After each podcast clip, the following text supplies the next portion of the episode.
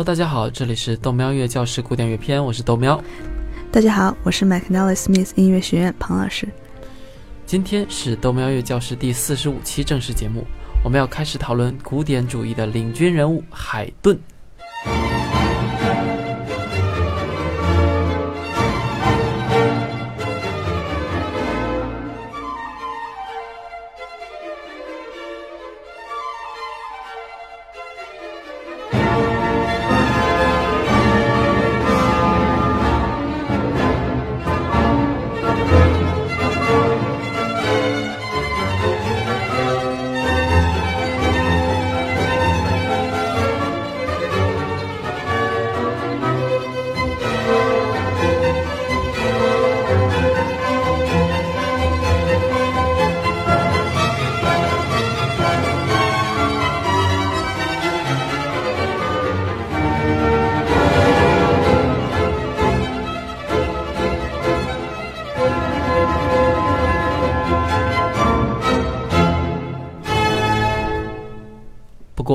今天主要讨论海顿的故事。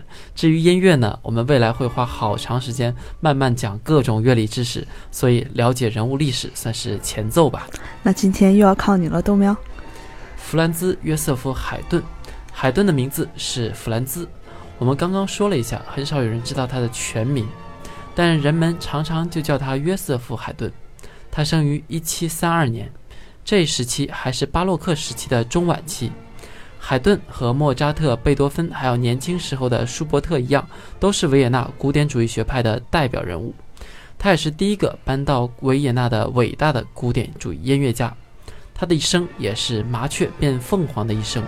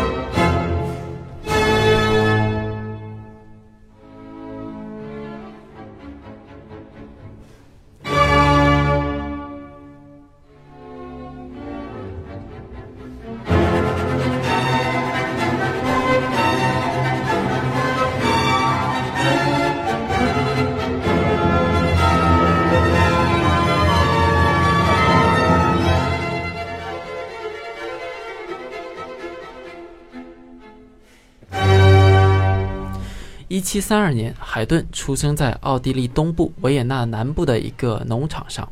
他的爸爸是一个做车轮子的手工匠人。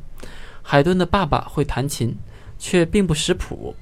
我们在图一可以看到海顿出生的地方，这个地方叫做 Rolla 罗拉。在第二张图上可以看到海顿出生的这个房子。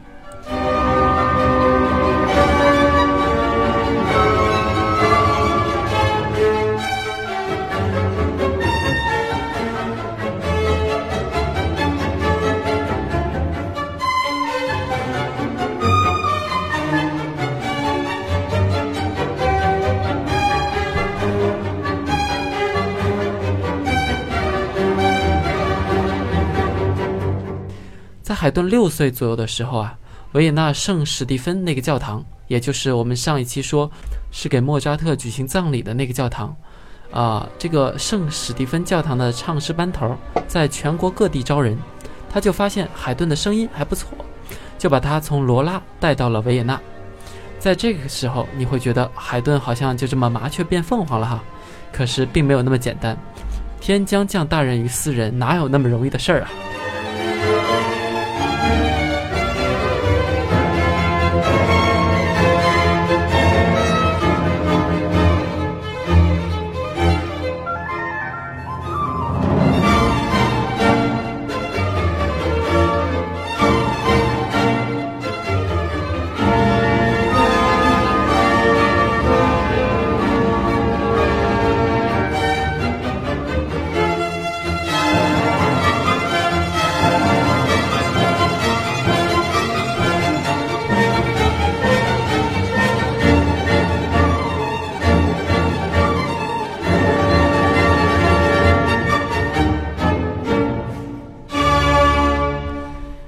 维也纳，海顿认真听话的唱歌，还学习了基本的钢琴和作曲技能。就这样，海顿一待就是十年。十年之后，海顿变声了，紧接着他就被解雇了。不过，凭海顿的才华，他在各个教堂做起了自由音乐人，大键琴、小提琴、管风琴什么的乐器他都可以演奏。他甚至还去专门学一些乐器，让自己变得更美好。一七五零年的时候，海顿其实还过着相对悲惨的生活。他就这样，有时候当乐师，有时候卖曲子赚赚钱，有时候还当演员。海顿的青年时光就和我们常常见到那些独自奋斗北上广深一线城市的年轻人一样，都会用业余时间去学习、去进步，然后迈向更高的台阶。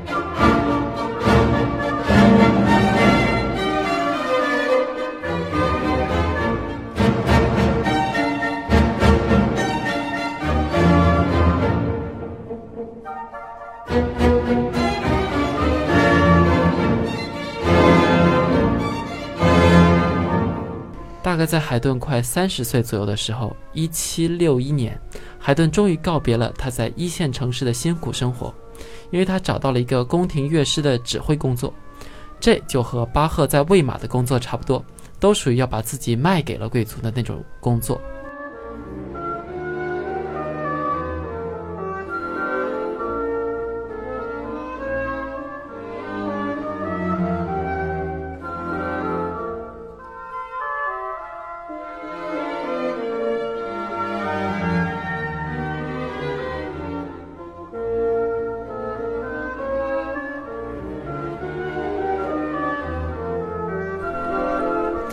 海顿的老板是埃斯特哈切家族，埃斯特哈切。这个埃斯特哈切家族啊，可能是当年除了皇室家族之外，奥地利最有钱也是最有权势的几个家族。在图三中，你可以看到埃斯特哈切家族的宫殿，超级富丽堂皇。一到冬天，一家人就会来到这边。这可是维也纳市中心啊，也属于寸土寸金。但人家就是这么会玩。豆苗，如果你也去维也纳的话。也可以去看看海顿曾经待的这个地方。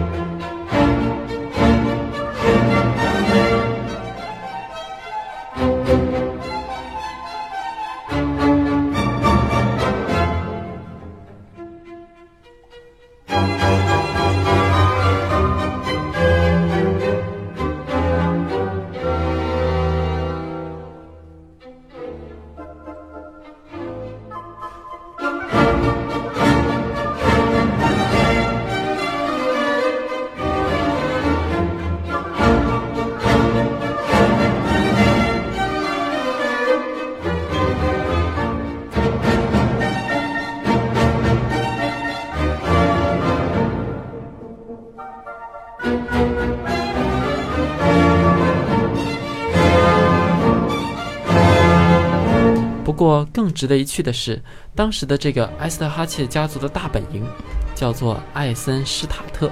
这个距离维也纳向南没多远，今天也是一个小城市，大概也就三万多人。我们在图四可以看到这个埃斯特哈切家族在艾森施塔特的这个地方的宫殿，是今天的这个样子。如果自驾游的话，往南开几个小时应该就到了。哟，你看你又在节目里面大忽悠去旅游，这样节目又没有收到任何旅游项目频道的赞助啊。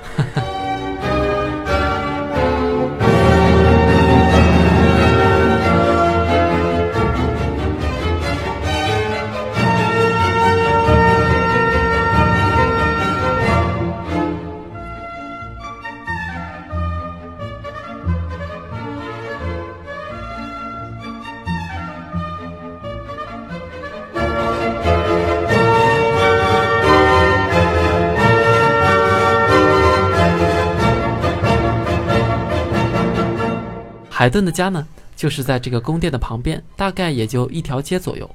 一七七零年，海顿开始住在这边。我们图五中的蓝房子就是海顿的家。海顿当时就直接走着去上班啊，直接去那个漂亮的宫殿里面。今天这旁边还有很多关于海顿名字的小商圈，比如说海顿咖啡馆啊什么的。不过这当然都是后人开的，和那个海顿真人没有什么关系。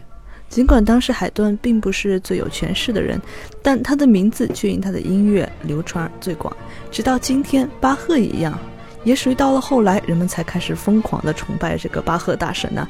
在莱比锡也有各种各样冠以巴赫名字的小店。我们在图六中可以看见埃斯特哈奇家族的音乐厅，同样宏伟壮观。想象一下，海顿每天上班从宫殿那边进去，然后到音乐厅演奏，很有一种穿越的感觉哈。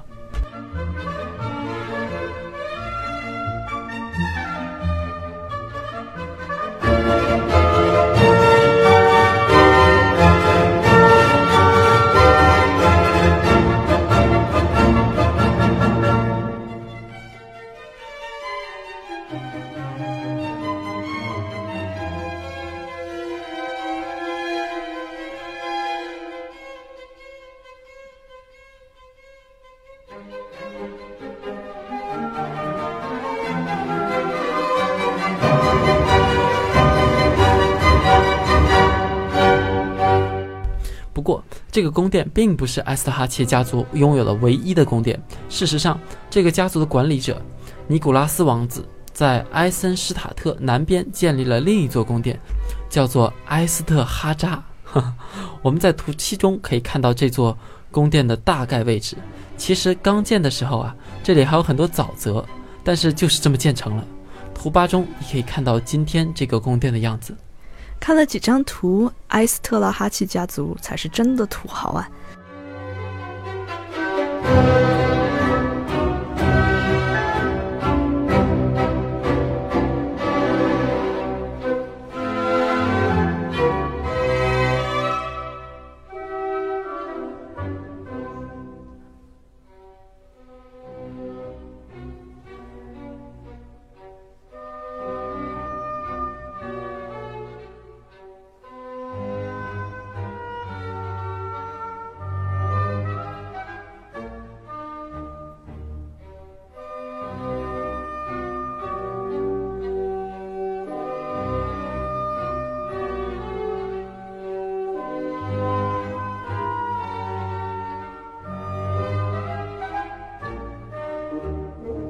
刚刚我们提到了整个家族的管理者叫做尼古拉斯王子啊，他是一个很 nice 的人，但是他却是一个非常独裁的人。海顿呢，就为这个家族作为他们家族的仆人，完全被包养了，甚至海顿的工作服都是这个家族提供的。海顿还和他们签订了合同，合同规定海顿和其他音乐家一样都要听指挥，每天穿规定的工作服上班，梳同样的头发，衣服、鞋子、袜子都有规定。而且海顿做的曲子归皇家所有，在没有得到允许的情况下，不得和任何其他人讨论，也不可以让别人抄走。不过这种情况和巴赫是一样的，都是卖身契。巴赫还为此哎坐过牢。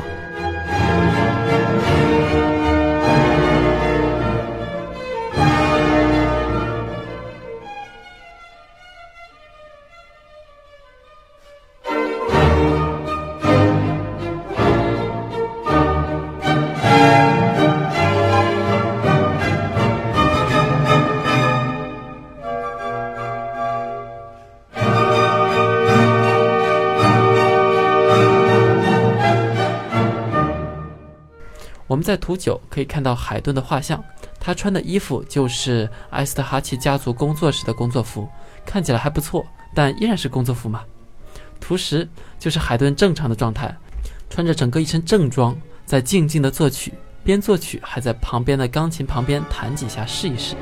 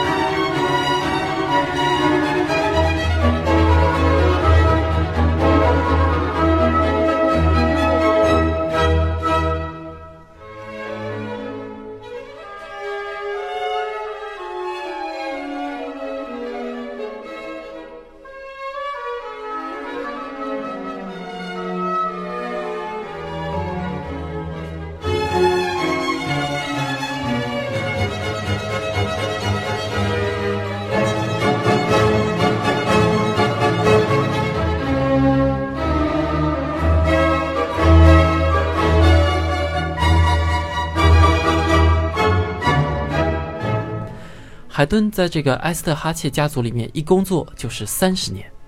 他一开始在维也纳的宫殿里，后来去了艾森斯塔特的宫殿里，最后跑去了这个艾斯特哈扎宫殿里，越跑越远，越跑越偏。最后那个宫殿呢，就是大森林或者大沼泽，简直就是一个没有什么人去的地方。这才叫天将降大任于斯人也，必须让你好好工作，好好工作，好好工作。这个地方其实，在今天奥地利和匈牙利交界的地方十分偏僻。海顿在这里创作了很多交响曲、歌剧，还有很多弦乐四重奏。一七八五年，一家伦敦媒体在描述海顿的时候，夸张地说：“这么一位音乐界的莎士比亚，却可悲地窝在一个奥地利贵族的家里头。”要是谁能把他拯救出来，带到大英帝国，那就好了。酒香不怕巷子深，但怕就怕封建贵族这些讨厌的传统。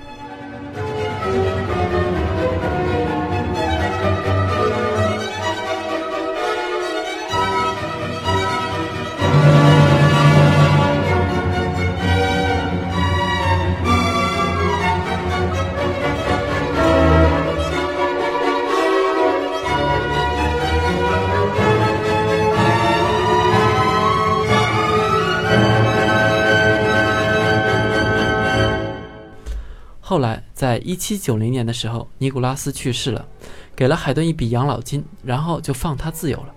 之后，海顿搬去了维也纳住，然后在一位伦敦乐团的经理约翰·所罗门答应给海顿足够的钱之后呢，海顿终于决定要出山，所以他在一七九一年出发去了伦敦。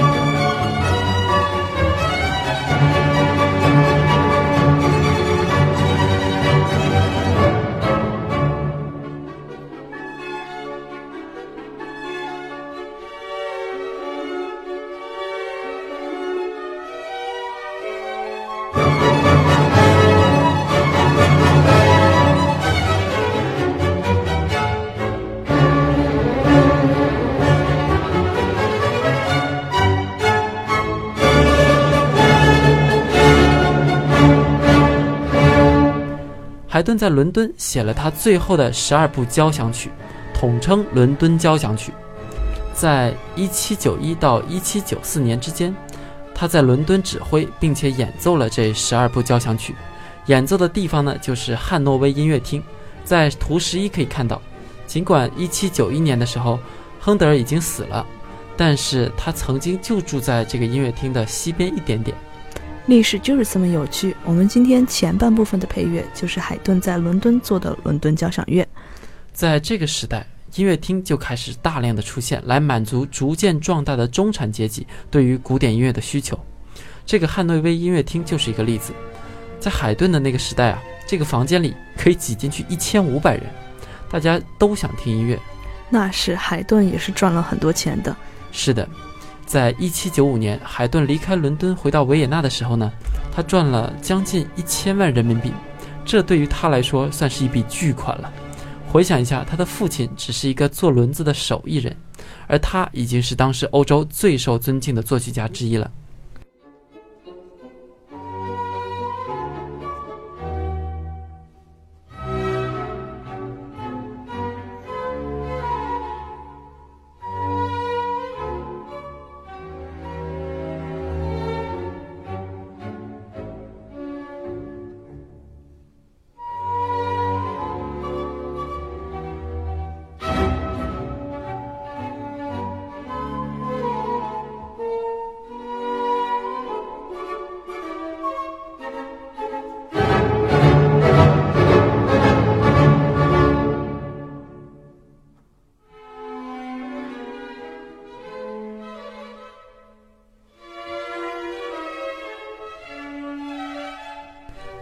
我们在图十三中可以看到，一八零八年的时候，也就是海顿去世的前一年，他在维也纳大学的大会场里，安东尼奥·萨列里指挥了一场海顿的清唱剧，大家都在站着，而年迈的海顿备受尊重地坐在会场的最中央。我们刚刚提到的安东尼·萨列里呢？也是一位有趣的人。我们会在讨论莫扎特的时候，仔细的和大家讲他和莫扎特相爱相杀的故事。但今天的主角是海顿。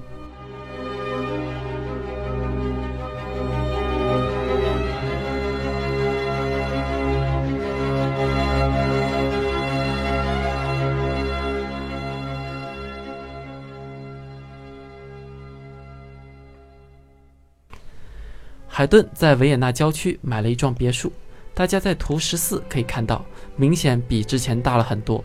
但现在呢，这里已经算是维也纳的市中心了，毕竟维也纳也在扩大。海顿在一八零九年在这里去世，在他临终前的一段时间，他一直在演奏着我们现在听着的这首弦乐四重奏。庞老师终于该你了，我们今天的节目又要超时了。是的，这首弦乐四重奏叫做《皇帝》。Empire，而且是有个故事的。在一七九六年的时候，拿破仑的军队入侵奥地利，法国拿破仑军队是有自己的国歌的。我们就现在听这一首马赛曲。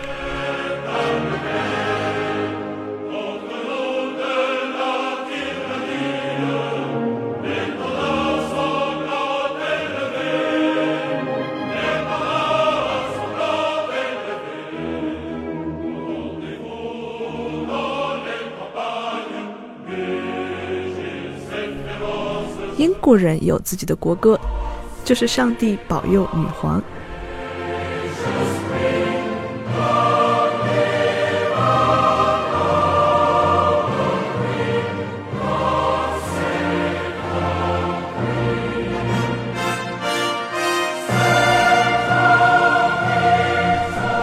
而奥地利并没有自己的国歌，所以就作为当年最著名的音乐家海顿。临危受命要写一首国歌，然后他就写了这首简单的曲子，我们来听一下。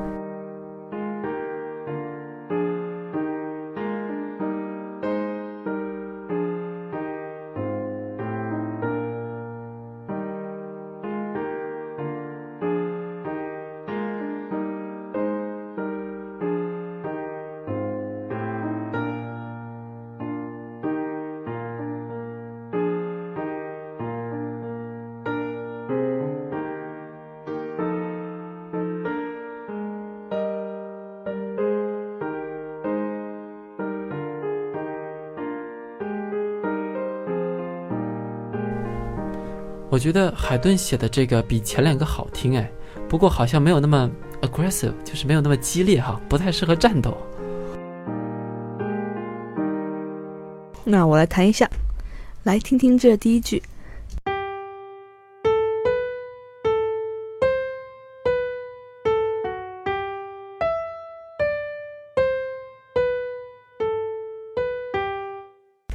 然后会重复一遍，我就不弹了。这是第二句。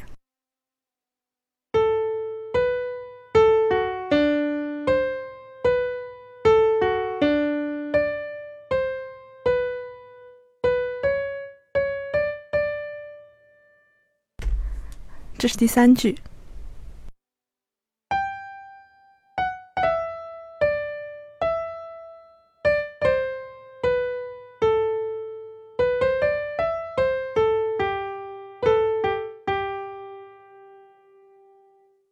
越听越好听啊！海顿当年也是这么觉得的，所以第二年，也就是一七九七年，他就把这一部分放到了他的一首弦乐四重奏里面，叫 String Quartet。啊，这也算是比较新的词吧，String Quartet。不过弦乐四重奏，我猜猜啊，应该是两把小提琴，一把中提琴，一把大提琴。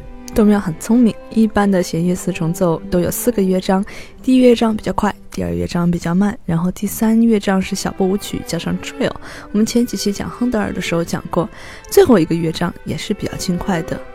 啊，弦乐四重奏有四个乐章，快慢小步舞，然后再快，对吧？我记下来了。海顿把这首国歌加到了比较慢的第二乐章里面，他把这首国歌旋律作为主题，做出了很多变奏的方式。事实上，海顿基本上就可以算是弦乐四重奏的鼻祖，他一手将弦乐四重奏发扬光大。我们先一起听听。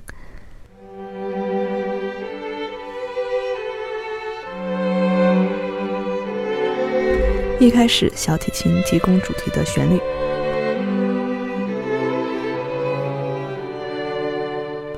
这是第一句，然后重复。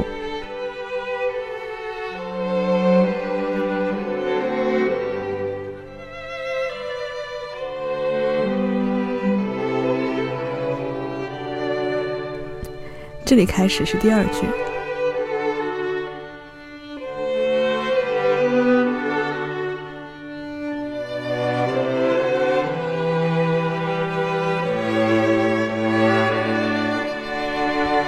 这里开始第三句，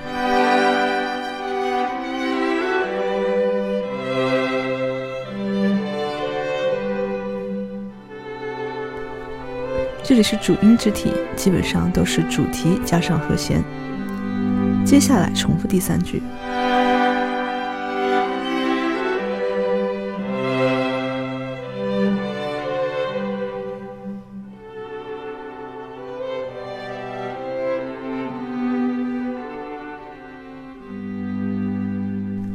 上开始变奏。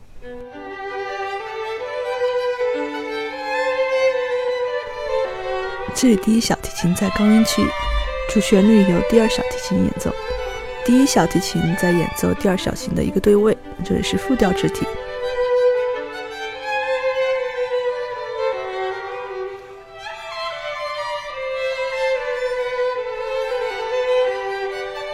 第二句依然是复调肢体。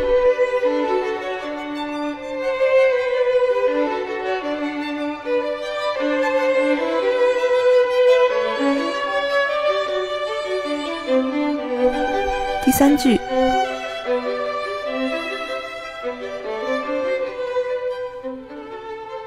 大提琴和中提琴在整个变奏中完全都没有进入。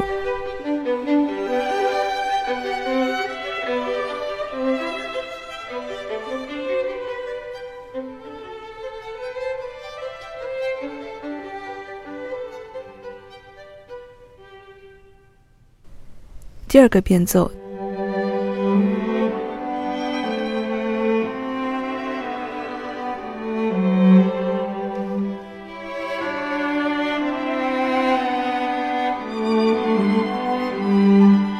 大提琴提供主题，其他乐器继续提供对于支持。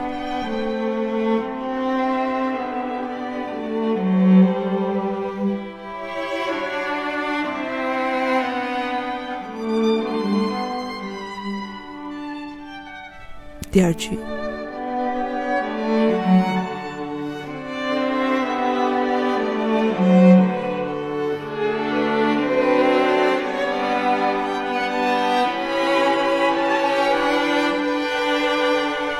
第三句。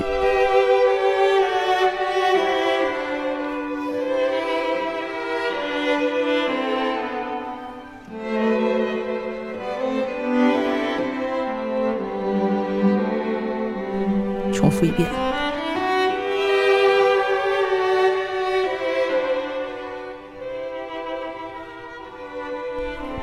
剩下的大家继续欣赏。今天我们讲了好多啊，好累啊。那的确不少，你来总结一下。嗯，海顿是维也纳古典主义的代表人物。一开始在圣史蒂芬教堂当唱歌小 boy，然后被埃斯特哈切家族包养了好几十年。老板去世后呢，海顿下海去了伦敦，在汉诺威音乐厅做了十二首伦敦交响乐。然后他回到维也纳做了皇帝四重奏，最后去世在维也纳。豆苗总结得很好。今天德国的国歌里面，你可以听到海顿的音乐，我们来听一下。